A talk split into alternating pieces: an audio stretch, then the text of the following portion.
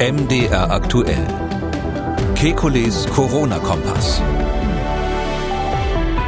Dienstag, 10. Mai 2022. Schwere Nebenwirkungen nach Impfung bis zu 40 mal häufiger als offiziell ausgewiesen. Was ist an dieser Zwischenauswertung einer Charité-Studie dran? Dann, wie immun ist unsere Gesellschaft gegen SARS-CoV-2? Wir vergleichen deutsche Modellierung mit Blutanalysen aus Großbritannien und den USA. Und am Ende die Frage, kann Muttermilch mit Antikörpern auch dem Partner als Prophylaxe gegeben werden? Wir wollen Orientierung geben. Mein Name ist Camillo Schumann. Ich bin Redakteur, Moderator bei MDR aktuell das Nachrichtenradio. Jeden Dienstag und Samstag haben wir einen Blick auf die aktuellen Entwicklungen rund ums Coronavirus und wir beantworten Ihre Fragen. Das tun wir mit dem Virologen und Epidemiologen Professor Alexander Kikuli. Ich grüße Herr Kikuli. Guten Tag, Herr Schumann.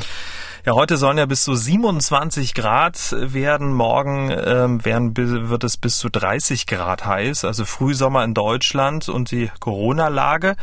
Das Robert-Koch-Institut hat die Risikobewertung von sehr hoch auf hoch gesenkt. Die Pandemie sei noch nicht vorbei, hat RKI-Präsident Lothar Wieler gesagt. Aber wenn man in die ja, Biergärten oder auch in die Innenstädte schaut, hat man schon den Eindruck, Corona, was ist das eigentlich? Herr Kekulé, können wir uns diese Sorglosigkeit leisten? Oh, ach Gott, das kommt immer darauf an, wen Sie fragen. Also Thermometer rauf, Blutdruck runter ist ja mal grundsätzlich nicht so schlecht ähm, für die Bevölkerung. Also natürlich müssen die Gesundheitswächter, die Virologen und alle, die sich quasi darum kümmern, dass die Bevölkerung in Sicherheit ist, äh, die müssen sich weiterhin sorgen, die müssen die, die Lage beobachten. Aber ich finde nicht, dass äh, die jetzige Pandemielage ähm, jetzt zur breiten, sage ich mal, Panik, Aufregung noch geeignet ist. In der Tat, ähm, diejenigen, die sich weiterhin Gedanken machen müssen und vielleicht besonders Gedanken machen müssen, ist eben die, die aus welchen Gründen auch immer ein hohes Risiko weiterhin haben. Ähm, Menschen mit Immunerkrankungen zum Beispiel oder die gerade unter Krebstherapie stehen, die äh, Chemostatika nehmen. Ähm, bei diesen Personen ist es natürlich so, dass die ein besonders großes Problem haben, dadurch, dass alle anderen jetzt sorglos sind. Aber so insgesamt können wir uns das leisten. Ich würde sagen, ja, als Bevölkerung insgesamt kann man sich das leisten. Und wie bewerten Sie so den aktuellen Infektionsdruck in Deutschland? Naja, der ist ähm, die, rein zahlenmäßig ist das immer noch hoch, das muss man ganz klar sagen. Wir haben ja die Erinnerung noch an die Zeiten, wo 50 äh, noch eine Warn, Warnschwelle war bei der bei der ähm, Pandemie, also die Inzidenz von 50. Ähm, wir sind da immer noch deutlich drüber, ähm, aber wir haben es eben ähm, erstens mit einem harmloseren Virus zu tun. Da darf man vielleicht so nach und nach das Wort harmlos auch vorsichtig mal in den Mund nehmen und ähm, und zwar insbesondere, wenn man das vor dem Hintergrund Hintergrund der Immunität der Bevölkerung ansieht. Und ähm, da ist es ja so, dass ähm, alle Daten darauf hindeuten, dass wir spätestens nach der Omikron-Welle zu so einem großen Anteil durchseucht sind, dass wir zumindest irgendeine Art von Teilimmunität, jedenfalls gegen die jetzt zirkulierenden Subvarianten von Omikron schon haben sollten. Hm. Über die äh, Immunität der Gesellschaft wollen wir im weiteren Verlauf dieses Podcasts noch sprechen. Ähm, Herr Kikuli, großes Thema seit ja, gut zwei Wochen, ähm, das Thema Impfnebenwirkungen. Anlass sind ähm, Aussagen von Professor Dr. Harald Mattes von der Charité Berlin. Und seine Aussagen, die sorgen ja für eine breite Berichterstattung, jede Menge Kommentare in den Social Media Kanälen. Professor Mattes führt aktuell eine Studie durch mit dem Namen ImpfSurf. Ähm, ich übersetze das mit Impfsurveillance, oder? Äh, ich glaube, dass es auch eher was mit Surveillance als mit Windsurfen oder ähnlichem zu tun hat. Ja. ja oder Welle surfen oder so. Auf der Welle surfen, genau. Professor Mattes und sein Team äh, wollen unter anderem wissen, wie gut die Impfungen vertragen werden. Kurz vielleicht ein paar Worte zu Professor Mattes. Er ist ärztlicher Leiter des äh, Gemeinschaftskrankenhauses Havelhöhe, einer Klinik mit Schwerpunkt auf anthroposophischer Medizin. Außerdem hat er eine Stiftungsprofessur für integrative und anthroposophische Medizin an der Berliner Charité. Er ist also anthroposophischer Arzt. Transparenzhinweis an dieser Stelle. Professor Kekulé und auch ich sind ehemalige Waldorfschüler. Uns ist also das, äh, ich sag mal, anthroposophische Umfeld bekannt. Ähm, spielt der anthroposophische Hintergrund von Professor Mattes bei der Betrachtung seiner Aussagen, über die wir gleich sprechen wollen, für Sie eine Rolle? Ähm Das ist schwierig zu sagen. Also ich finde immer, man muss das von, man muss drüber äh, sprechen, was die Leute leisten, was sie machen, was sie vorstellen und darf ähm, nur in ganz wenigen Ausnahmefällen dann sich auch mit der Person selber beschäftigen. Ähm, das ist aber so meine subjektive Perspektive. Ich sehe das auch bei Kunstwerken so, dass ich oder bei Büchern, dass ich am liebsten ähm, den Inhalt erstmal erfasse und nicht zuerst gucke, warum hat er das geschrieben, in welcher Zeit und so weiter. Ähm, so ähnlich wie bei dem Transparenzhinweis, den Sie gerade gegeben haben. Da muss man dann auch dazu sagen, dass ich äh, dann nach der zehnten Klasse die Schule gewechselt habe, weil mir die Anthroposophen so auf die Nerven gegangen sind, schon in jungen Jahren. Ähm, und an dem Beispiel sehen Sie zum, sehen Sie, dass, dass die Tatsache, war jemand auf einer Waldorfschule oder hat einen anthroposophischen Lehrstuhl, zunächst mal noch nicht so viel aussagt. Also ähm, ich kann ja da mal direkt einsteigen. Was Sie jetzt weggelassen haben, ist, dass das Interview, was jetzt hier wirklich die Riesenwellen macht, ja im Mitteldeutschen Rundfunk im Fernsehen gelaufen ist, das MDR. Ähm, und ich habe mir das tatsächlich angeschaut jetzt zur Vorbereitung, sonst äh, hätte ich vielleicht da nicht in der Mediathek geblättert. Aber so kurz gesagt, ähm, zumindest das, was ich da gesehen habe, das war die Sendung Hauptsache gesund, wo er am 28. April aufgetreten ist. Wer sich das anschauen will, das gibt's ja noch im Netz. Ähm, ich finde, so wie er gesprochen hat, mh, die Fragen, die gestellt wurden, die Einordnung, die er gegeben hat, dass er auch ganz klar gesagt hat, dass die Impfung wichtig ist, dass diese Nebenwirkungen selten sind, dass sie auch bei anderen äh, Impfungen auftreten und halt das Problem sind, mit dem man immer zu kämpfen hat. Mhm. Ich habe nicht äh, bemerkt, dass er an irgendeiner Stelle, sage ich mal, so was ähm, ähm, pseudowissenschaftliches, metawissenschaftliches, schrägstrich anthroposophisches an sich hatte. Mhm. Ähm, interessanter Hinweis, weil der Hintergrund von Professor Mattes in der weiteren Berichterstattung nach diesem Interview dann doch äh, in der einen oder anderen Zeitung eine Rolle spielte. Deswegen diese kurze Einordnung. Wir wollen gleich auf das Interview eingehen. Vorher machen wir noch einen kurzen Schritt zurück. Ähm, Professor Mattes äh, kommt in seiner Zwischenauswertung zu dem Schluss, ähm, dass die Zahl schwerer Komplikationen nach Impfungen gegen SARS-CoV-2 40 mal höher ist, als durch das Paul-Ehrlich-Institut bislang erfasst wurde. Das ist eine ziemliche Ansage. Ich hatte Professor Mattes mal gefragt, ob er mir seine Zwischenauswertung zur Besprechung jetzt hier im Podcast mal schicken kann. Ich habe aber leider äh, bis heute auf meine Anfrage keine Antwort erhalten, aber uns haben sehr, sehr viele Hörerinnen und Hörer ähm, des Podcasts geschrieben. Wir sollen unbedingt darüber sprechen. Und deshalb wollen wir mal klären, warum diese Studie so ein Aufreger ist, wollen uns die Methodik äh, mal ein bisschen aus ähm, ähm, genauer ansehen und auch die Zwischenauswertung. Vorher aber mal grundsätzlich die Frage an Sie. Haben wir, was die systematische Erfassung und Auswertung von Impfnebenwirkungen, auch schweren Impfnebenwirkungen angeht, Nachholbedarf, beziehungsweise ist dieser Bereich in Deutschland Deutschland eine Baustelle? Ja, ich glaube schon, dass wir da noch einiges tun müssen. Und da hat im Ergebnis, kann man sagen, der Herr Mattes, egal wie jetzt die Studie war, da werden wir gleich drüber sprechen, schon äh, einen Finger in eine Wunde gelegt, die es tatsächlich gibt. Ähm, es ist ja lange die Diskussion gewesen, ob wir hier ein Impfregister aufbauen, wie das skandinavische Länder haben. Und die Erfassungsquoten bei den Ländern mit Impf Impfregistern ähm, von Nebenwirkungen sind einfach höher. Also mal so grob gesagt ähm, schon doppelt so hoch wie bei uns. So als Hausnummer zwei bis dreimal so viele Nebenwirkungen erfassen die. Wobei man sagen muss, Nebenwirkung ist jetzt schon das falsche Wort gewesen. Das ist ja eben systematisch ganz wichtig. Hm. Das sind sozusagen ähm, unerwünschte Reaktionen im weitesten Sinne, die im zeitlichen Zusammenhang mit der Impfung auftreten. Und ähm, alles außer ähm, zufällig den Fuß gebrochen gilt da quasi als möglich, also möglicherweise assoziierte Wirkung, ähm, so dass diese erste Stufe, die reine Erfassung von unerwünschten ähm, Reaktionen, ähm, das ist etwas, was noch nichts über die Kausalität aussagt. Hm. Es gibt das Paul-Ehrlich-Institut bei uns, das veröffentlicht regelmäßig ähm, einen Sicherheitsbericht zu den Impfstoffen. Der aktuelle Bericht ähm, ist letzte Woche veröffentlicht worden, verlinken wir auch in der Schriftversion. Und dieser Sicherheitsbericht fasst, wie immer, gemeldete Verdachtsfälle von Nebenwirkungen und Impfkomplikationen zusammen. Laut aktuellem Sicherheitsbericht betrug die Melderate für alle Impfstoffe für Verdachtsfälle von Nebenwirkungen zusammen 1,7 Meldungen pro 1000 Impfdosen und für schwerwiegende Reaktionen 0,2 Meldungen pro 1000 Impfdosen. Ähm, wie würden Sie diese Zahlen bewerten? Reden wir hier eher von einer Untererfassung? Ähm, das ist klar. Das ist eine Untererfassung. Das weiß aber auch das Paul-Ehrlich-Institut, weil eben nicht alles gemeldet wird. Ähm, man kann davon ausgehen, dass insbesondere leichte Nebenwirkungen ähm, äh, schlampig gemeldet werden. Das ist ja klar, wenn der Patient sagt, ähm, ruft sein Arzt nach der Impfung an und sagt, Herr Doktor, ich habe so Kopfschmerzen oder ich fühle mich heute so schlapp am nächsten Tag, dann wird der Arzt sagen, ja, das ist bekannt ähm, und ähm, warten Sie mal ein, zwei Tage, das geht wieder vorbei.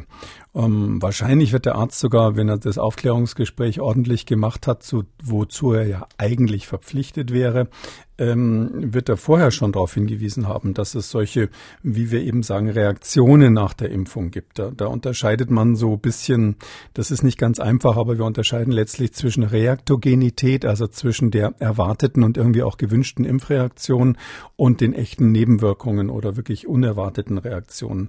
Und deshalb ist der Übergang fließend, aber bei den schwereren Meldungen, also ich sag mal, wenn einer einen Hirnschlag hat drei Tage später, da ist die Wahrscheinlichkeit schon relativ hoch, dass die erfasst werden zumindest deutlich höher als bei den leichten. Aber insgesamt, egal ob schwer oder leichte ähm, Komplikationen, Nebenwirkungen, unerwünschte Effekte, ist es so, dass wir eine Untererfassung haben. Ärzte sind ja in Deutschland verpflichtet, wenn sie das erfahren, ähm, ans Paul-Ehrlich-Institut bzw. ans Gesundheitsamt zu melden und die geben das dann weiter. Ähm, ob das immer gemacht wird, ist halt die Frage. Also die Verpflichtung ist relativ eindeutig. Wenn es äh, so äh, speziell bei schweren Nebenwirkungen müssen sie es melden und wenn also schwere Nebenwirkungen nicht offensichtlich einen anderen Grund haben, ähm, dann muss, muss es gemeldet werden. Und Nebenwirkung ist hier weit gefasst. Damit ist eben gemeint alles, was sozusagen im zeitlichen Zusammenhang mit der Impfung auftritt. Hm. Herr Professor Mattes äh, kommt nun in seiner Zwischenauswertung zu anderen Zahlen als das Paul-Ehrlich-Institut. Hören wir mal kurz rein, was er in der MDR-Sendung Hauptsache gesund gesagt hat. Wir haben ähm, etwa die Nebenwirkungsrate von 0,8 Prozent. Mit 0,8 meinen wir dann schon auch schwere Nebenwirkungen. Ja. Das heißt eine Nebenwirkung, die eine medizinische Behandlung auch erforderlich macht. Ähm, die meisten, auch schweren Nebenwirkungen, sind etwa nach drei bis sechs Monaten äh, vorbei. Das heißt 80 Prozent ähm, heilen dann aus. Aber es gibt auch leider welche, die eben dann deutlich länger anhalten. Da würde man ja dann von einem Impfschaden sprechen. Herr Kekulé, 0,8 Prozent schwere Nebenwirkung in der Zwischenauswertung versus 0,2 Meldungen schwerwiegender Nebenwirkung pro 1000 Impfungen im Sicherheitsbericht des PI. Äh, wie kann man diese beiden Zahlen, diese beiden Werte miteinander vergleichen? Ja, also das ist ein Faktor von 40 und das ist, so wie er das darstellt, wenn das so stimmt, ja, er hat ja die Daten noch nicht veröffentlicht, ist das natürlich schon etwas, wo man was Fragen aufwirft. Das muss man ganz klar sagen. Ähm, ich habe äh, in dem Interview gehört, ähm, wie er schwere Nebenwirkungen definiert. Also ich weiß nicht, beim Fernsehen ist ja mancher so aufgeregt, wenn er da was sagen muss und das Lampen, das Licht ist an und man weiß, man hat wenig Zeit und so weiter. Genau, da ähm, können wir gleich mal reinhören, weil ich habe das nämlich direkt vorbereitet. Also das kommt, mhm. dann, dann äh, hören wir erst rein und dann mhm. ähm, Reden wir drüber. was dazu sagen. Hm? Was die schweren Nebenwirkungen angeht, kann man auch sagen, es sind von der Art was wir gesehen haben, neurologische Störungen, Nervenlähmungen, ähm, muskuloskeletal, das heißt, dass die Muskeln schmerzen, Kopfschmerzen spielt eine große Rolle, aber auch was wir gesehen haben, Herz-Kreislauf-Probleme, die Myokarditis, wo wir aber auch sagen können, dass die Myokarditis zum Beispiel ähm, auch nach Impfungen auftritt, aber sie tritt eben auch nach der Infektion selber auf und zwar sogar vier bis fünfmal höher, sodass man eben insgesamt sagen kann, ähm, die Impfung ist schon sinnvoll, aber sie hat eben auch wie andere Impfungen ihre Nebenwirkungen. Gibt es überhaupt eine klare und einheitliche Definition, was schwere Impfnebenwirkungen sind? Mhm, ja, das eine, was ich sagen will, ist, dass man an der Stelle, weil ich natürlich auch mitkriege, dass man auf Herrn Mattes äh, zurzeit ganz schön rumtrampelt öffentlich. Also ich finde, aus dem O-Ton merkt man, dass er das eigentlich seriös, finde ich zumindest seriös eingeordnet hat, an der Stelle zumindest. Ich mhm. weiß nicht, was er sonst gesagt hat. Ähm, ja, also äh, genau, die Definitionsfrage. Also es, die, die, so wie die Studie sich so aus der Ferne abzeichnet, sage ich mal, gibt es natürlich ein paar Fragezeichen, das muss man ganz klar sagen. Eine ist die Frage, was bezeichne ich denn als schwere Nebenwirkung? Wie ist die Definition? Und da ist es so, dass jetzt mal primär ähm, wir eine sogar gesetzliche Definition haben. Das steht im Arzneimittelgesetz. Und ähm, ich weiß es jetzt nicht ganz auswendig, aber alles, was lebensbedrohend oder tödlich ist, ähm, spielt eine Rolle. Also es muss lebensbedrohlich oder tödlich sein. Oder es muss Einfluss auf eine stationäre Krankenhausbehandlung haben. Das heißt also, entweder wird die Krankenhausbehandlung ähm, verlängert. Ähm, das betrifft natürlich jetzt Impfungen nicht so insbesondere, weil man selten im Krankenhaus impft, aber bei Medikamenten ist das natürlich manchmal der Fall. Oder oder äh, sie wird erforderlich, die stationäre Behandlung. Und natürlich alles, was Richtung bleibende Schäden, also Behinderungen ähm, spricht. Ähm, und alles, was Richtung Erbfehler, Geburtsschäden und sowas spricht. Also das sind so die Kategorien der ähm, gesetzlich definierten schweren Nebenwirkungen. Bei ähm, Covid, bei dem Impfstoff ähm, gegen SARS-CoV-2, haben wir noch die Besonderheit, dass das Paul-Ehrlich-Institut genauso wie das international auch ähm, gemacht wird, zusätzlich die, die sogenannten ähm, Adverse Effects of Special Interest, also sozusagen ungewöhnliche Nebenwirkungen von besonderem Interesse mit reinnimmt. Wir haben in einem früheren Podcast da schon mal drüber mhm. gesprochen. Das meint Dinge, wo man aufgrund des Wirkmechanismus vermuten darf, dass das eine höhere Wahrscheinlichkeit hat, dass es eine Nebenwirkung ist, auch wenn es vielleicht nicht so schwer ist. Und da ist eben insbesondere alles, was immunologisch ist, also Entzündungsreaktionen, eben natürlich die Herzmuskelentzündung oder auch andere immunologische Veränderungen, ähm, dann ähm, äh, Einfluss auf die Blutgerinnung im weitesten Sinn, weil wir ja die Probleme bei AstraZeneca und anderen Vektorimpfstoffen mit der Blutgerinnung, mit den Thrombosen hatten und alles, was im weitesten Sinn neurologisch ist. Also dieses Paket haben wir quasi im Sonderfall der Covid-Impfstoffe zusammengefasst als sogenannte schwere Nebenwirkungen und das ist auch das, was das Paul-Ehrlich-Institut berichtet. Ich habe so das Gefühl, dass die Studie von Herrn Mattes sich nicht eins zu eins an diese ähm, Definition hält. Das ist ja auch ihr gutes Recht. Man kann als Wissenschaftler jede Definition nehmen, man muss es nur genau erklären. Ich war etwas irritiert in dem Zitat, was wir gerade gehört haben, dass er Kopfschmerzen und Muskelschmerzen mhm. äh, explizit eingeschlossen hat. Also Muskelschmerzen und Kopfschmerzen wäre ganz klassisch eben nicht schwere Nebenwirkungen nach der Paul-Ehrlich-Definition, äh, außer sie würden jetzt wegen Kopfschmerzen zum Beispiel ins Krankenhaus müssen. Mhm.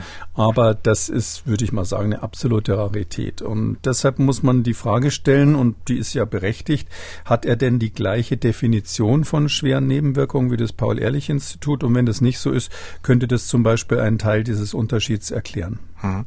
Zur Methodik kommen wir gleich nochmal. Ganz kurz noch der Schlenker, weil wir gerade bei den Zahlen sind. Professor Mattes hat ja in der Sendung gesagt, dass Deutschland mit den 0,8 Prozent schwere Nebenwirkungen im ähnlichen Bereich wie andere Länder liegen würden. Dänemark, Schweden. Ähm, stimmt das? Naja, also äh, das kommt immer darauf an, wo man hinschaut. Ich weiß, auch das ist ihm richtig um die Ohren gehaut worden. Kann man ja sagen, in der Zeit ist das ja ähm, bei Zeit Online sehr scharf kritisiert worden. Ähm, also ähm, ich habe das jetzt ein bisschen anders verstanden, weil das ist ja so. Also Sie müssen erstmal hingucken, was sind die Adverse Effects, also die un ungewünschten Effekte, mhm. ohne dass man sie zunächst mal als echte Nebenwirkung definiert. Und diese erste Betrachtung, die sagt ja nur, wie häufig wird was gemeldet. Also das ist letztlich die Melderate. Würde das Pauli-Ehrlich-Institut nennt es auch Melderate direkt.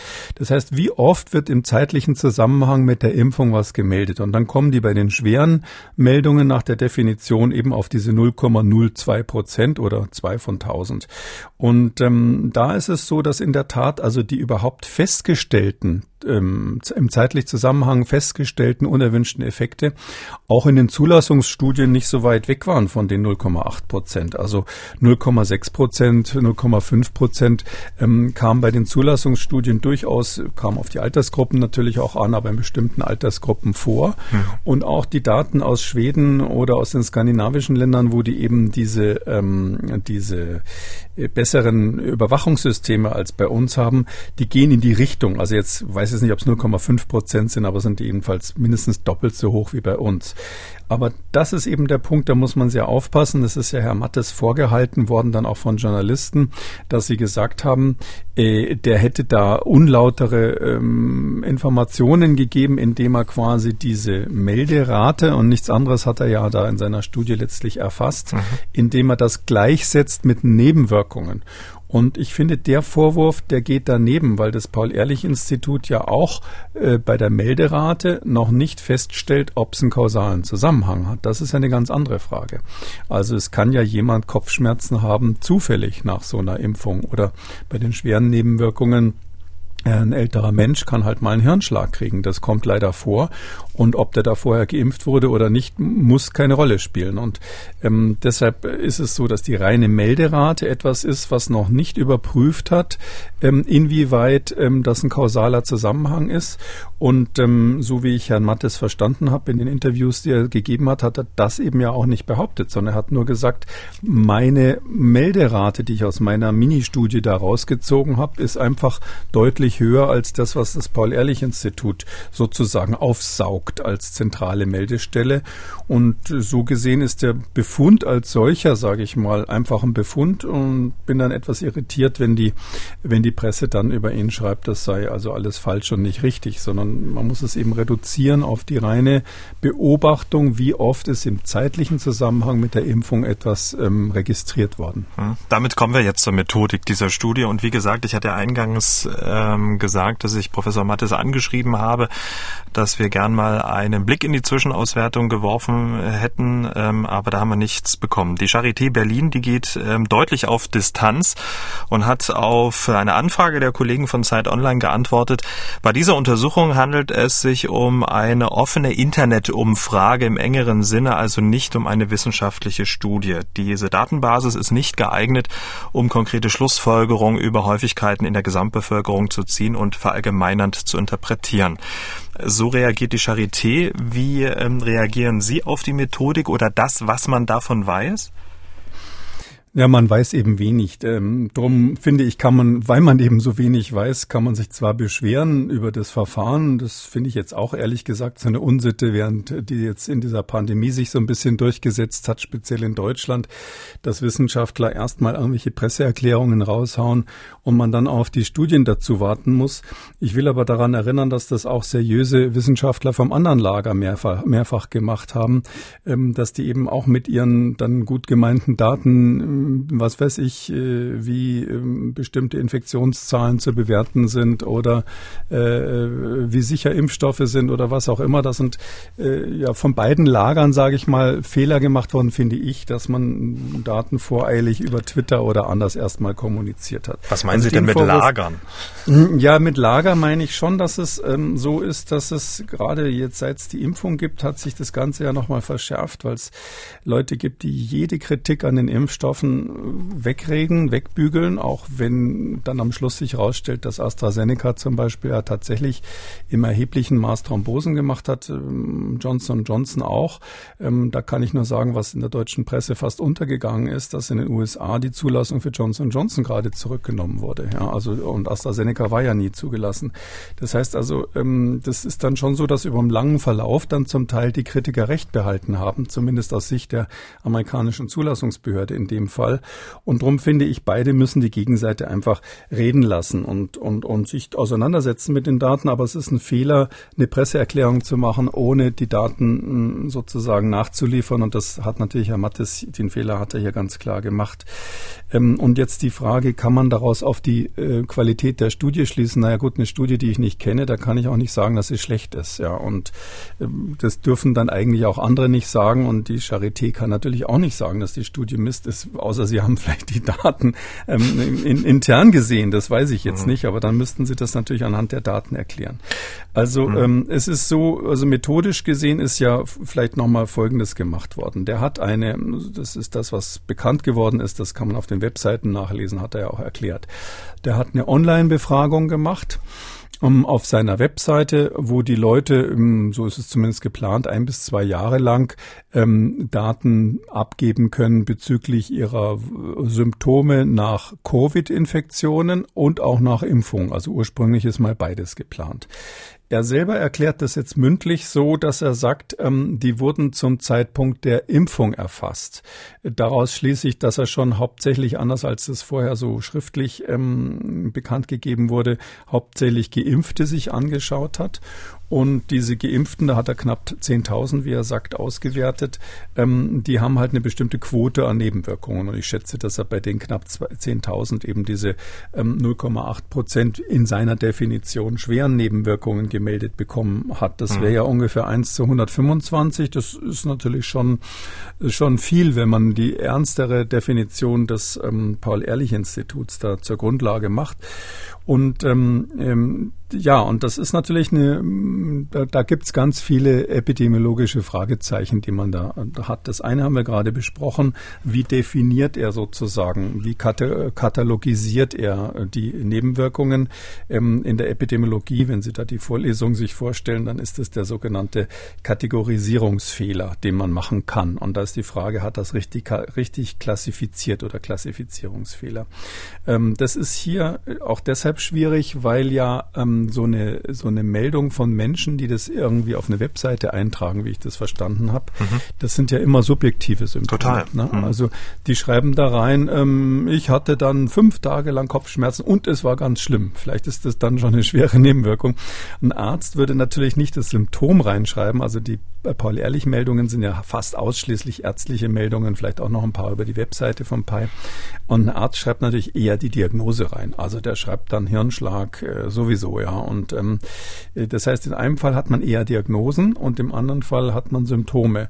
Und ähm, da sieht man schon, dass es schwierig ist, das zu klassifizieren. Und ich würde es als Frage formulieren, wie hat, wie hat äh, Herr Professor Mattes von der Charité äh, diese Klassifizierung gemacht anhand von Symptomen, die die Menschen subjektiv angegeben haben? Das ist, wenn Sie so wollen, einer von vielen möglichen Fehlern. Hm. Und ähm, das, was ich gelesen habe, hat dieser Fragebogen auch noch einen psychologischen Anteil.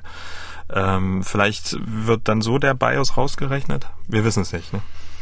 Also ähm, das eine ist die subjektive Klassifizierung. Da kommen Sie nicht drum rum, dass ein Patient, der das subjektiv aufschreibt, ein anderer ist.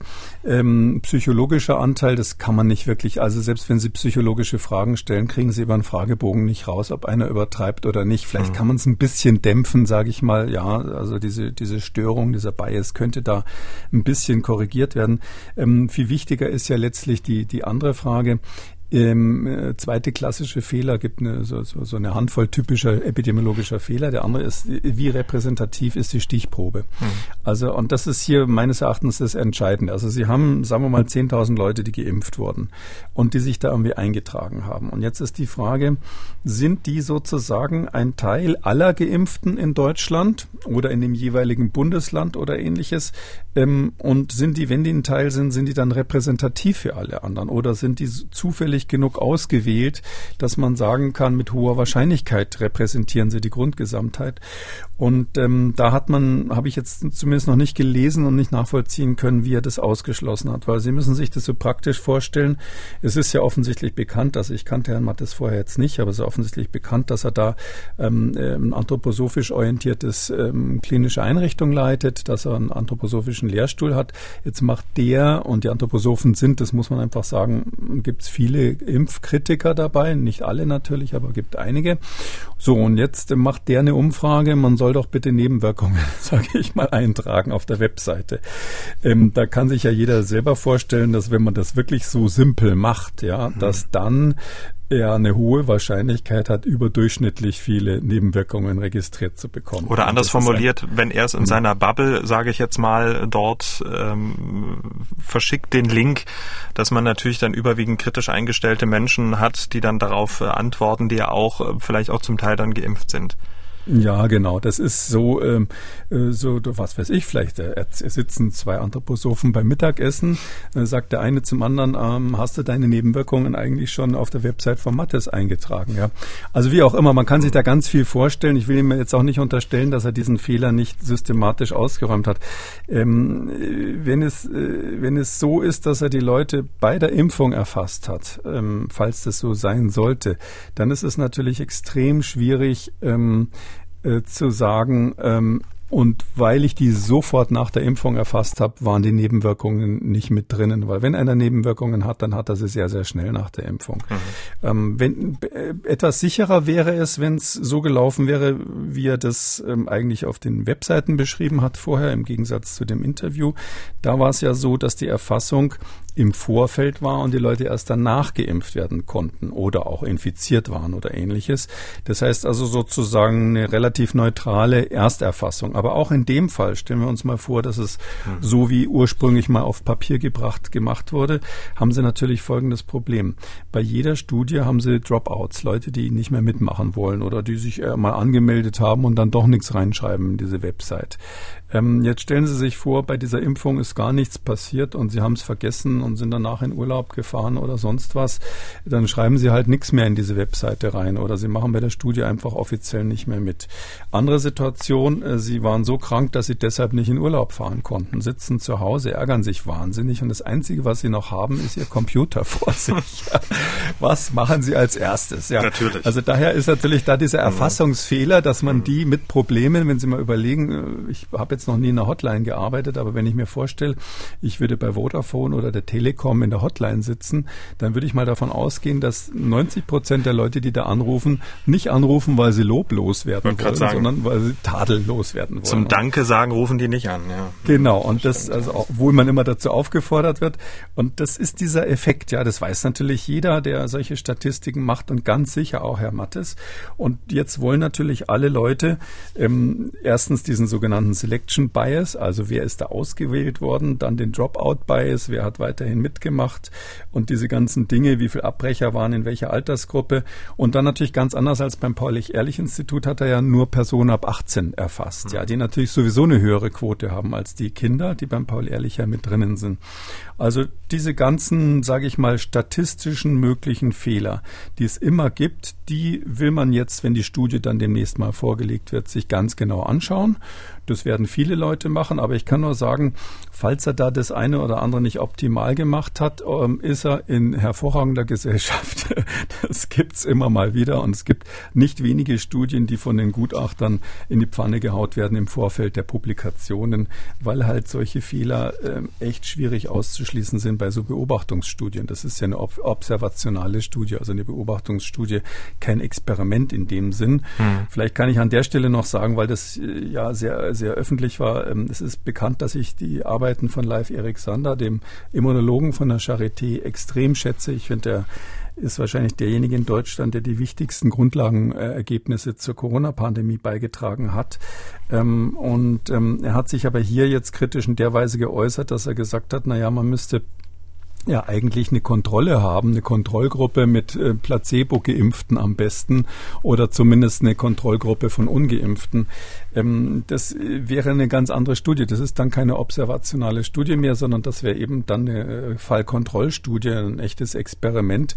Und ähm, das hat weder ähm, der Herr Mattes gemacht oder behauptet es zu machen, noch das Paul-Ehrlich-Institut. Die haben natürlich auch keine Fallkontrollstudie, sondern auch nur Beobachtungsdaten. Ich wollte gerade sagen, ähm, kann man denn die Meldung ans PI als wissenschaftlich wasserdicht betrachten?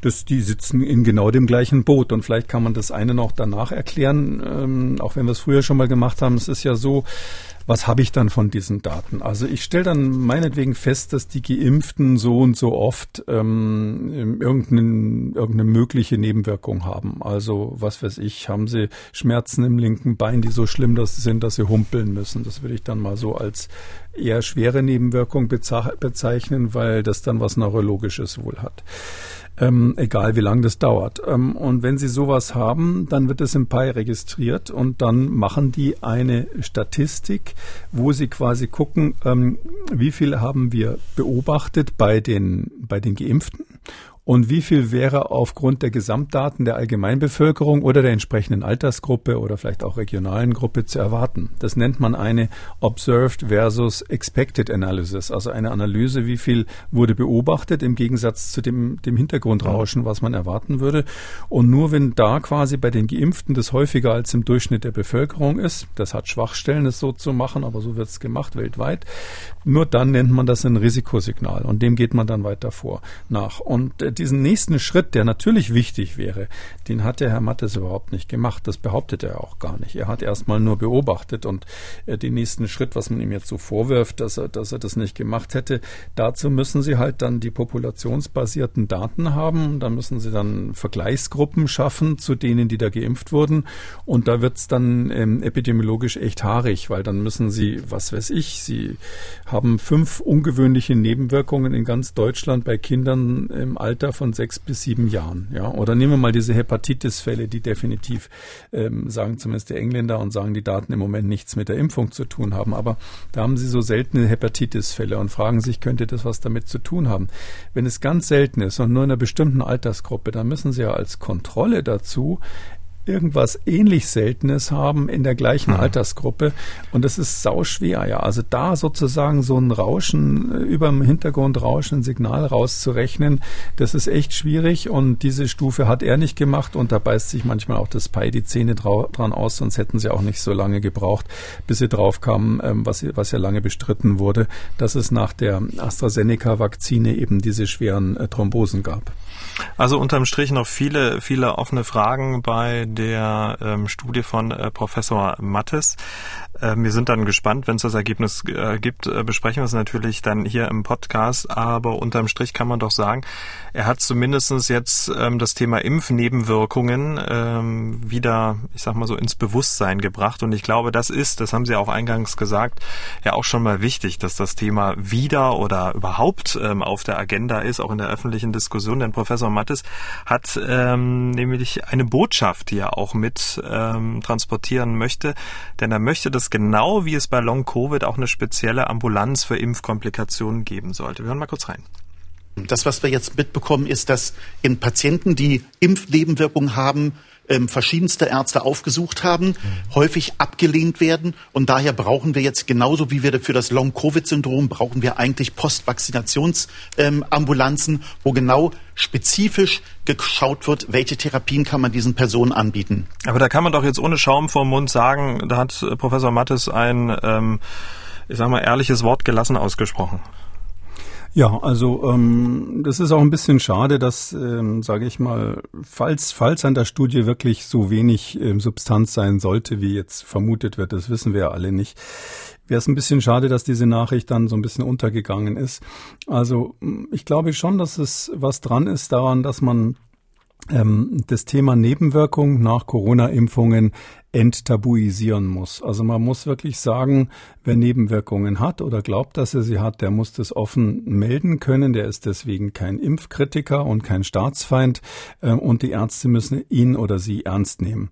Und ähm, ich glaube, dass wir da an der Stelle tatsächlich noch ein bisschen Nachholbedarf haben. Ähm, und es ist insbesondere eben so, dass wir ja sehen, dass einige der Nebenwirkungen, das sind jetzt, sage ich mal, eher die harmloseren Nebenwirkungen, die sehen aber aber so ähnlich aus wie das, was manche Long-Covid-Patienten mhm. schildern. Das ist auch nicht völlig immunologisch, nicht völlig ähm, von der Hand zu weisen, dass es so sein könnte. Ähm, und ähm, jetzt gehen dann zum Teil die Leute, die also diese Nebenwirkungen haben in ihrer Verzweiflung in die Long-Covid-Ambulanzen, wo man aber sagt, nee, wir sind ja gar nicht für dich zuständig oder zumindest zum Teil nicht. Und die Long-Covid-Ambulanzen sind auch wirklich über, überlaufen. Es ist ja klar, dass Long-Covid ein, ein ganz, ganz massives Gesundheitsproblem noch die nächsten nächsten Monate, vielleicht noch die nächsten Jahre sein wird. Und jetzt kommt da einer und sagt, ey, ich habe aber hier eine Nebenwirkung, dann ist es für den schwierig, ähm, sozusagen da gehört zu werden. Und auch außerdem ist ja nicht klar, dass die möglichen Therapieoptionen, die dann vielleicht mal entwickelt werden, ähm, wirklich die gleichen sind. Also das ist ziemlich sicher, dass man Long-Covid anders behandeln muss als jemand, der nach einer Impfung Probleme hat. Ähm, und ähm, deshalb glaube ich tatsächlich, dass es notwendig ist, die gleiche Aufmerksamkeit und die gleiche Therapiemöglichkeit sozusagen diesen, diesen Nebenwirkungs- oder möglichen Nebenwirkungspatienten anzubieten, wie man das bei Long-Covid macht. Also würden sich dieser Forderung nach diesen Ambulanzen anschließen? Na, ob man jetzt Ambulanzen braucht, das muss ich jetzt zugeben, mhm. das ist, soweit habe ich mir, das sage ich mal ganz ehrlich, noch nicht überlegt. Ähm, wichtig ist einfach, dass, dass die Fachleute, die sich, also das wäre eigentlich das Naheliegende, die sich mit Long-Covid beschäftigen, und es gibt ja Long-Covid-Ambulanzen viel zu wenige. Ähm, und ähm, diejenigen, die sich mit Long-Covid beschäftigen, die werden aus meiner Sicht eigentlich berufen, auch das Thema mögliche Impfnebenwirkungen äh, zu bearbeiten, weil die Mechanismen eben ähnlich sind. Und das müsste man eben öffnen an der Stelle. Also am besten wäre es wahrscheinlich, wenn es die gleichen Ambulanzen mit den gleichen Experten sind, die aber dann auch, ähm, finde ich, den gleichen wissenschaftlichen Ansatz da machen müssen, weil ich finde auch die Frage der, der wissen Sie, Long Covid wird sehr, sehr gründlich untersucht. Ja, wenn, wenn irgendwelche Leute ein Jahr nach der, ähm, nach der Pandemie sagen, ich fühle mich irgendwie so antriebsarm, dann können die unter Umständen sofort ein Long Covid Zertifikat kriegen, weil man sagt, oh, weil Long Covid und viele Ärzte haben so diese Grundhaltung, dass diese SARS-CoV-2-Infektion einfach was wahnsinnig äh, Gefährliches ist. Und äh, deshalb geht es dann in diese Richtung. Und die Frage, ob vielleicht so eine ähm, Antriebsarmut andere Gründe haben könnte, ähm, bis hin zu der Frage, was da die antipandemischen Maßnahmen für eine Rolle spielen, das ist eher nicht so im Mittelpunkt. Und ich glaube, äh, wenn man wissenschaftlich das seriös macht, muss man mit der gleichen wissenschaftlichen Gründlichkeit auch mögliche Nebenwirkungen recherchieren. Und da ähm, sind ja die, sage ich mal, Schwachstellen, die es hier und da gibt, dass äh, bestimmte Fragen eben noch nicht geklärt sind, die sind ja bekannt. Und da finde ich schon, wäre das eine gute Gelegenheit, jetzt zu sagen, wir machen das mit so einer Gründlichkeit, dass jemand, ähm, der eben, ähm, sage ich mal, äh, möglicherweise Symptome hat, die mit der Impfung zusammenhängen, dann auch sicher sein kann, dass das wissenschaftlich erforscht wird und dass er eine klare und wissenschaftlich fundierte Antwort von seinen Ärzten bekommt. Hm. Haben wir das bei anderen ähm, Impfungen schon mal so gemacht? Naja gut, da gibt schon Beispiele. Also man muss schon sagen, dass jetzt die, es sind ja noch nie so viele Menschen in so kurzer Zeit mit einem neuen Impfstoff geimpft worden. Und ähm, bei Influenza zum Beispiel, wo es viele, viele Impfungen immer wieder gab, haben wir erstens die Situation, dass es einer der sichersten Impfstoffe ist, den wir, die wir überhaupt haben, also mit extrem wenig ähm, Nebenwirkungen, außer Hühner, Eiweißallergie gibt's da kaum was, was irgendwie speziell eine Rolle spielen würde. Ähm, und bei anderen Impfstoffen ist es so, dass sie nicht so oft vergeben beschrieben werden, so dass wir jetzt so detailliert ähm, in der Lage selten waren. Aber klar, das gab es schon bei Adjuvantien zum Beispiel, diese Wirkverstärker, die wurden zum Teil dann wieder rausgenommen, weil man gemerkt hat, dass sie ähm, nicht verantwortbare Nebenwirkungen haben. Ähm, es gab auch ähm, inaktivierte ähm, Lebendimpfstoffe oder echte lebend, äh, abgeschwächte Lebendimpfstoffe, wo man gemerkt hat, äh, die sind nicht wirklich geeignet. Also die Geschichte von Impfstoffen, wo man im, nach der Zulassung festgestellt hat, dass die dann doch nicht wirklich das bringen, was man gehofft hat, die ist eigentlich lang. Ähm, und ähm, deshalb ist es schon, sage ich mal, sinnvoll, hier auch genau hinzuschauen und nicht nur die ähm, die, sage ich mal, die antipandemischen Maßnahmen, gerade in der jetzigen Phase, wo wir sind. Man muss immer überlegen, wo steht man gerade, aber in der jetzigen Phase, glaube ich, wo die äh, Pandemie weniger Krankheitslast macht, muss man dann umso stärker auf die mögliche Krankheitslast durch die Impfungen schauen. Das ist ja ganz klar. Und ähm, ich finde auch, das ist ein Auftrag an die Hersteller. Also ähm, ich habe gerade gelesen, dass BioNTech seinen äh, Umsatz, seinen Gewinn verdreifacht hat ähm, und äh, wieder erwarten noch wesentlich mehr verdient hat, als es sowieso schon von den Analysten vorhergesagt wurde. Ähm, ich finde, spätestens in der Lage sollte man die zumindest mal die To-Do-Liste der Zulassungsbehörde vollständig abarbeiten, die ja dann noch einige Wünsche offen haben, was die ähm, Sicherheit des Impfstoffs betrifft und was für die endgültige Zulassung da notwendig ist. Nicht, weil ich ähm, vermute, dass da irgendwie Schmutz unterm Teppich ist, überhaupt nicht, sondern äh, aus, aus der genau umgekehrten Überlegung, dass ich finde, ähm, wenn man so ein erfolgreiches Produkt hat, ähm, muss man äh, wirklich dann auch darstellen, dass das in jeder Hinsicht sicher ist, um mögliche Kritiker zu überzeugen.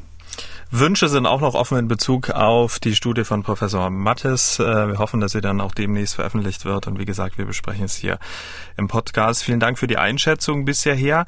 Ähm, wenn Sie neben Corona mehr zum Thema Gesundheit, also auch Impfung, Impfnebenwirkungen, Viruserkrankungen etc. wissen wollen, dann empfehlen wir Ihnen den neuen Podcast mit Professor Kekulé, heißt Kekules Gesundheitskompass und den finden Sie auch überall, wo es Podcasts gibt. Lassen Sie einfach ein Abo da da. Wir freuen uns.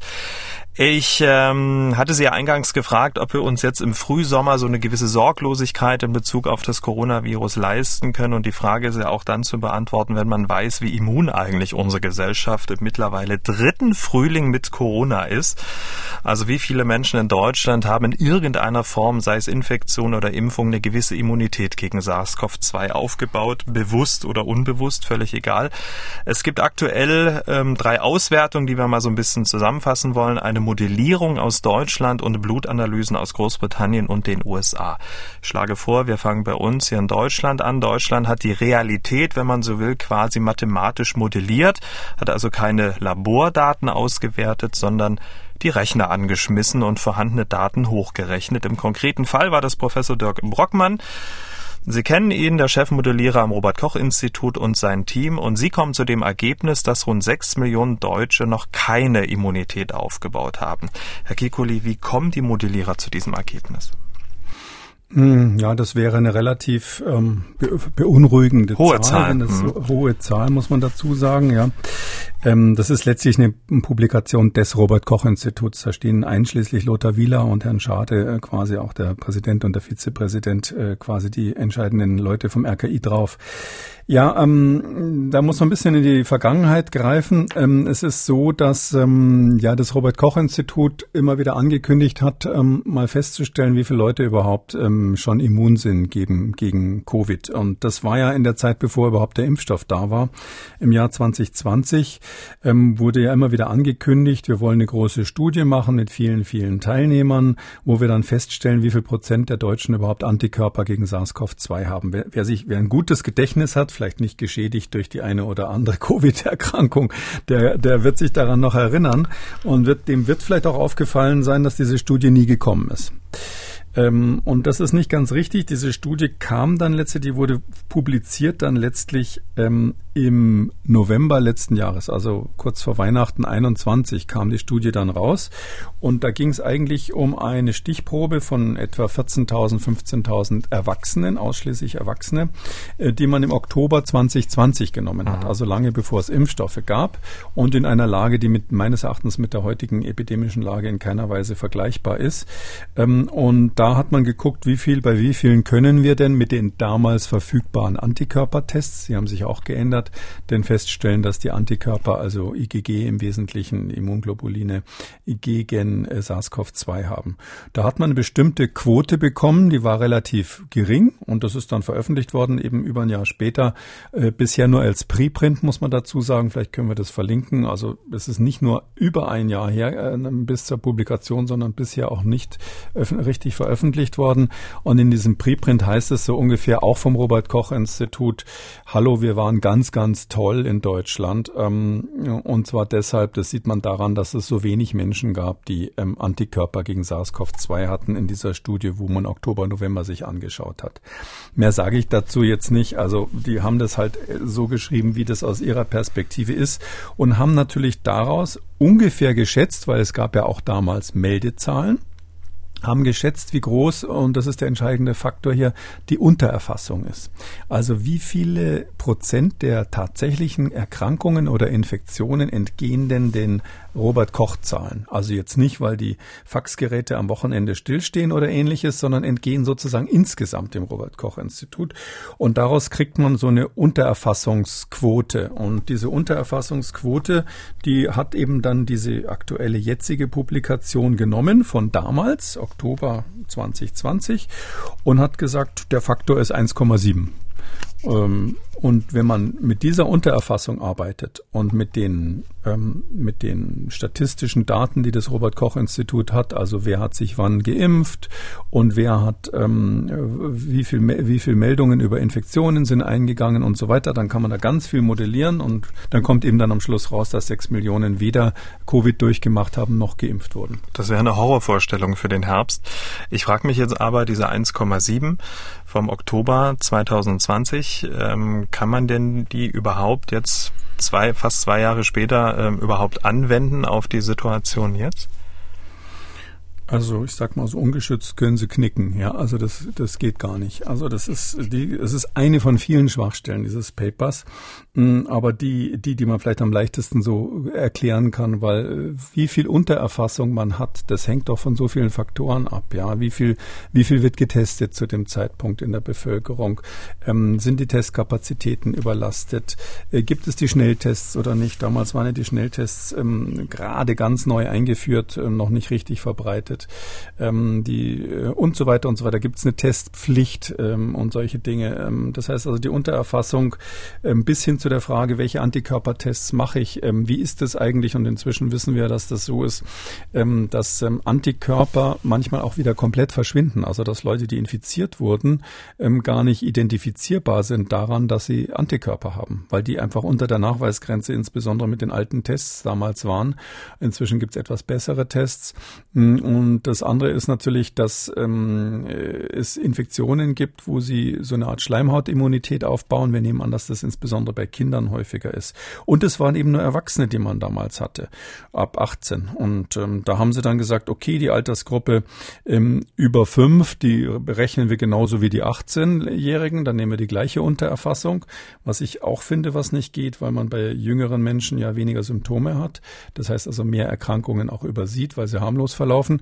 Und dann haben sie gesagt, ja, okay, also bei denen, die unter vier Jahre sind, da machen wir es so, ähm, da rechnen wir einfach den doppelten Faktor. Also 1,7 mal 2 sind 3,4. Das nehmen wir da als Untererfassungsrate, weil die Kinder, die noch nicht in der Schule sind, äh, nicht regelmäßig getestet werden. Da sage ich mir, ey, Moment mal, ähm, kommen die Kinder mit fünf jetzt schon in die Schule? Habe ich da irgendwas verpasst? Ja, also gibt ganz viele so kleine Fragezeichen, wenn man ins Detail reingeht. Vielleicht kann ich auch noch eine Sache erklären, wer da, wer da Spaß dran hat, mitzudenken, was bei denen so das Thema ist. Die haben das für jedes Bundesland einzeln modelliert und dann in den Bundesländern nochmal nach Altersgruppen. Und dann haben die dieses Modell genommen, wo man sagt, okay, es gibt die, die äh, möglicherweise infektiös sind, also die, die äh, empfänglich sind, die heißen susceptible, also empfänglich für die Infektion im weitesten Sinn. Dann gibt's die Infizierten, beziehungsweise in dem Fall infiziert oder ähm, wieder, wieder gesundet, gesundet nach der Infektion. Dann gibt's natürlich die Geimpften und die, und die Geboosterten auch noch. Und dann haben sie eben eine Gruppe, die haben sie genannt in diesem, in diesem, in diesem Modell. Das sind quasi so Blasen, die ineinander übergehen. Die heißt hier Y und das sind die, die infiziert sind, aber die sich nochmal reinfizieren könnten oder auch geimpft werden könnten. Also die sozusagen in den einen oder den anderen Pool dann hinterher übergehen können. Und dann haben die quasi so ein dynamisches Modell gemacht, wo sie gesagt haben, wieso kann man sich vorstellen, wie so, äh, wie so Wasser, Wassertöpfe, die irgendwo aufgestellt sind mit Röhren dazwischen und das eine kann zum anderen rüberfließen. Also zum Beispiel kann jemand, der bisher susceptible, also empfänglich war, der kann infiziert werden oder er kann geimpft werden und so weiter. Aber einen Kanal, den es gar nicht gibt in der Studie, das ist folgender. Äh, die, die geimpft wurden oder geboostert wurden, die können sich laut Studie nicht infizieren in Klammern lauter Lacher. Ja, also das ist so, das ist natürlich sehr gestern. Ja, ich weiß, das Robert Koch Institut hat das mal früher behauptet, aber ich glaube nicht, dass irgendjemand im RKI immer noch das, das offen halten würde, gerade bei Omikron. Das heißt also, wenn jetzt so schon das Modell so aussieht, dass es keine Möglichkeit gibt, dass Geimpfte sich nochmal infizieren, Puh, also ich bin gespannt, das ist nur ein Preprint, bin gespannt, was die Gutachter dazu sagen. Ich hätte auch noch ein paar andere Sachen, nee. die ich da sozusagen epidemiologisch hinterherwerfen könnte. Aber das ist halt so, klar, man macht es erstmal, aber auch hier wieder vielleicht ganz interessant, weil vorhin haben wir so eine Studie gesehen, die also sehr laut kritisiert wurde, weil sie an der Öffentlichkeit getreten sind und die Ergebnisse noch nicht so haltbar waren. In dem Sinn, hier ist natürlich der große Unterschied, dass die Studie schon mal sichtbar ist, aber ich finde, die hat viele Fragezeichen und mal so grob gesagt ist, sie hatten halt keine aktuellen Daten. Das ist halt einfach Mist für die Modellierer vom, vom Robert Koch Institut. Das kann ich mir auch vorstellen. Da sitzen diese Datenleute ähm, da, die, diese Modellierer da, die ihre Computer haben und die da echt gut sind. Das ist ja nicht so, dass die da äh, keine, äh, also die haben da wirklich viel Ahnung von. Ähm, äh, und dann ähm, haben sie aber äh, nur Blutproben aus dem Oktober 2020, die sie, die sie zur Referenz ranziehen können. Und da gibt es so diesen Satz, der heißt, Statistik ohne Daten ist Murks. Ja, und ähm, das ist einfach schwierig. Im Vergleich zu England oder so sind wir ja letztlich ein epidemiologisches Entwicklungsland. Da wollen wir jetzt hinschauen. Äh, schauen wir nach Großbritannien auch in die USA. Dort wurde ja echtes Blut analysiert, aber am Ende aber auch hochgerechnet. Ja, in England haben sie es, ja, da haben sie, ähm, ich glaube, die ganze Welt guckt immer in dieser Pandemie neidisch auf die Briten im weitesten Sinne. Ähm, die haben halt regelmäßig ähm, machen die Haushalt äh, Anti Haushalt ähm, Tests von Antikörpern. Ich weiß nicht genau, wie sie das machen, aber sie nehmen zufällig in ausgewählten Haushalten Blutproben.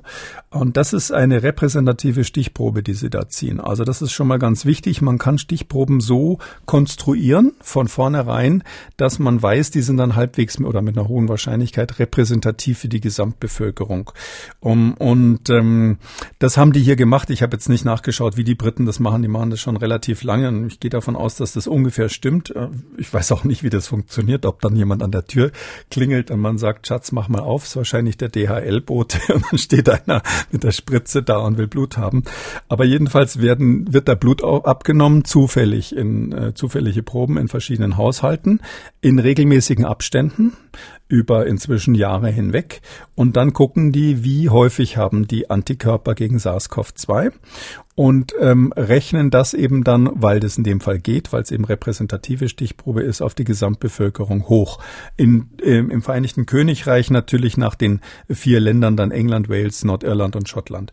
Und ähm, da ist kurz gesagt eben rausgekommen, dass jetzt nach der aktuellen Studie bei den messbaren Antikörper, da sind also jetzt nicht die dabei, die sozusagen äh, infiziert wurden ohne große, großen IgG-Anstieg oder ähnliches, haben die, ähm, ohne die einzelnen Daten zu verlesen, ähm, in der Größenordnung von 99 Prozent ähm, Menschen mit ähm, Antikörpern, entweder durch durchgemachte Infektionen oder Impfungen.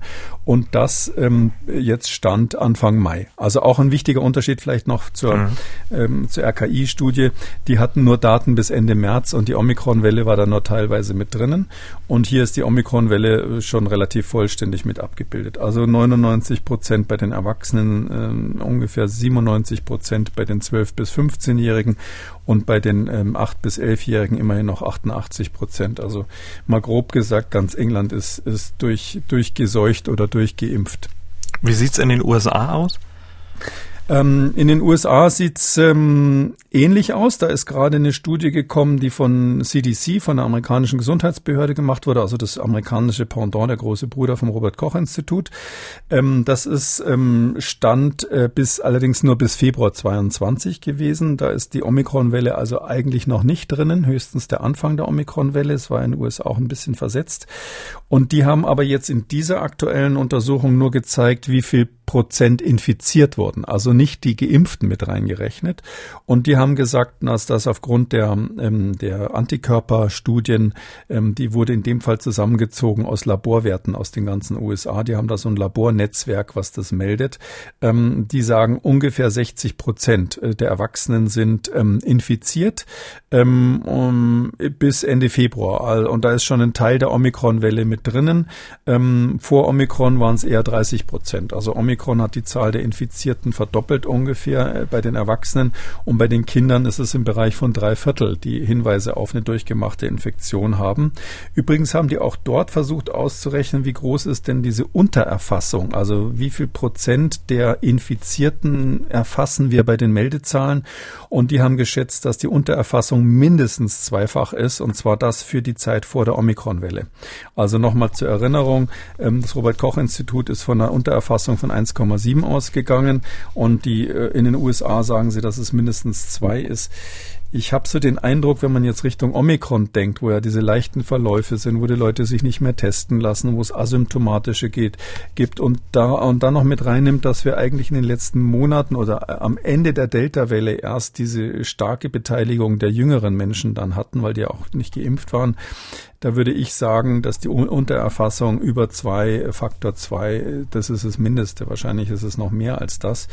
Und deshalb kann man dann zusammennehmen in den USA, wenn sie, sagen wir mal, 60 Prozent Infizierte haben und dann noch die irgendwie damit überlappende äh, Gesamtheit der Geimpften nehmen, da kommen sie wahrscheinlich auch äh, für die meisten Teile der USA auf weit über 90 Prozent, die in der einen oder anderen Weise Antikörper gegen SARS-CoV-2 haben. Und davon ist ja auch in Deutschland äh, auszugehen, denn das Virus hat sich ja in den USA oder in Großbritannien nicht anders verhalten als in Deutschland und umgekehrt. Ja, das ist zeitversetzt ein bisschen. Wir haben mhm. natürlich verschiedene Bubbles, ähm, also diese, ähm, diese, äh, wie sich das Virus ausbreitet, ist natürlich immer in so bestimmten Gruppen. Das war auch noch ein Problem bei der RKI-Studie. Die haben quasi sind davon ausgegangen in dem Modell, dass innerhalb eines Bundeslands, innerhalb einer Altersgruppe es eine homogene Durchmischung gibt. Und das stimmt einfach nicht. Es ist nicht so, dass alle Sachsen eine gleich wahrscheinliche, äh, gleiche Wahrscheinlichkeiten haben, sich gegenseitig zu infizieren, bloß weil sie in einer bestimmten Altersgruppe sind und, und so weiter. Aber ähm, das ist so, dass es in bestimmten Subpopulationen Population der Bevölkerung natürlich noch Nester von Nicht-Immunen gibt. Das ist ganz klar. Und es gibt andere, die sind fast schon überimmunisiert. Wichtig ist für mich ja die Frage, wir gucken, das Ganze ist doch wichtig, weil wir Richtung Herbst und Richtung Sommer gucken. Ähm, ich habe mal gesagt, ähm, Ende Mai ist die Pandemie in Anführungszeichen vorbei, was immer so gemeint war, ähm, dass also sozusagen als großes Gesundheitsproblem das nicht mehr im Raum stehen wird. Ähm, und das damit begründet, dass wir dann in den Bereich kommen werden, wo wir deutlich über 90 Prozent der Menschen in, in Deutschland haben, die entweder geimpft oder ähm, äh, genesen oder beides sind. Und in der Phase sind wir jetzt einfach. Und drum wenn jetzt nicht irgendeine ungewöhnliche Variante kommt, muss man sagen, äh, sind wir mit dieser Pandemie wahrscheinlich aus dem Gröbsten raus. Das ist doch ein schönes Schlusswort. Da stelle ich jetzt nicht noch irgendeine Frage. Da sage ich nur, alle Studien und Preprints, die wir hier im Podcast besprechen, verlinkt wir Ihnen äh, selbstverständlich wie gewohnt in der Schriftversion einer jeden Ausgabe und ähm, die finden Sie ein paar Stunden nach der Veröffentlichung des Podcasts auf mdr.de und da gehen Sie dann auf Audio und Radio und dann auf Podcasts. Herr Kekoli, wir kommen noch zu einer Hörerfrage. Die Frau Klinkhammer hat gemailt. Sie schreibt, ich habe eine Frage bezüglich Stillen und einer Corona-Infektion. Die Frage ist aber, wen sie stillen möchte. Ich habe leichte Symptome, meine gestillte Tochter gar keine. Liegt es an den gebildeten Antikörpern in der Muttermilch? Und jetzt kommt's, wäre es sinnvoll, meinem Mann diese Muttermilch zu verabreichen, damit er bereits Antikörper erhält und dadurch einen leichteren Verlauf hat, äh, falls ich ihn anstecke. Viele Grüße. Schöne Idee. Also ich weiß nicht, was die Tochter dann so sagt, wenn, wenn der Mann die Milch wegtrinkt. Ähm, also erstens, das ist ähm, sehr, sehr häufig, dass wenn, wenn stillende Mütter ähm, sich infizieren, dass sie dann nur ganz leichte Symptome haben. Und vor allem, dass die Säuglinge äh, keine haben. Das ähm, hat viele Gründe. Ähm, äh, einer davon ist, nimmt man an, man weiß es natürlich nicht ganz genau, eben der, dass die Antikörper in der Muttermilch sind bestimmte Klasse von Antikörpern, insbesondere die sogenannten IgA-Antikörper. Da ist der Schutz des Säuglings aber dadurch erklärt, wir wissen nicht wirklich, ob das so ist, aber das ist so die gängige Theorie, ähm, dass die Säuglinge ähm, ja ziemlich rumkleckern mit der Milch. Die haben die überall, die haben die in der Nase, die verschlucken die zwischendurch auch und die bedeckt die ganzen Schleimhäute, auch die oberen Atemwege eben. Und ähm, dadurch nimmt man an, dass es äh, durch dieses IgA aus der Muttermilch so einen lokalen Infektionsschutz gibt. Also das Virus wird quasi durch die dort auf den Schleimhäuten verteilten Antikörper ähm, abgewehrt.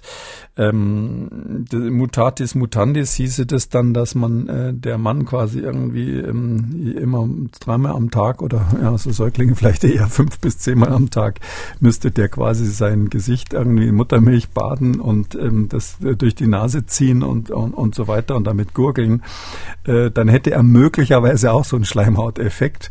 Und sofern die Theorie überhaupt richtig ist, wird es ihm dann vielleicht was nutzen. Aber ich würde jetzt einfach mal sagen, den Aufwand wäre es nicht wert und ich würde die Milch vielleicht doch lieber für den Säugling verwenden. Damit sind wir am Ende von Ausgabe 306. Vielen Dank, Herr Kekulé. Wir hören uns dann am Samstag dann zu einem Hörerfragen-Spezial. Bis dahin. Bis dann, Herr Schumann. Tschüss. Sie haben auch eine Frage rund ums Coronavirus, dann schreiben Sie uns an mdraktuell-podcast.mdr.de oder Sie rufen uns an, kostet nichts 0800 322 00. Für alle anderen Fragen zum Thema Gesundheit empfehlen wir Ihnen den neuen Podcast mit Professor Kekulé, Kekules Gesundheitskompass überall, wo es Podcasts gibt. MDR aktuell. Kekules Corona-Kompass.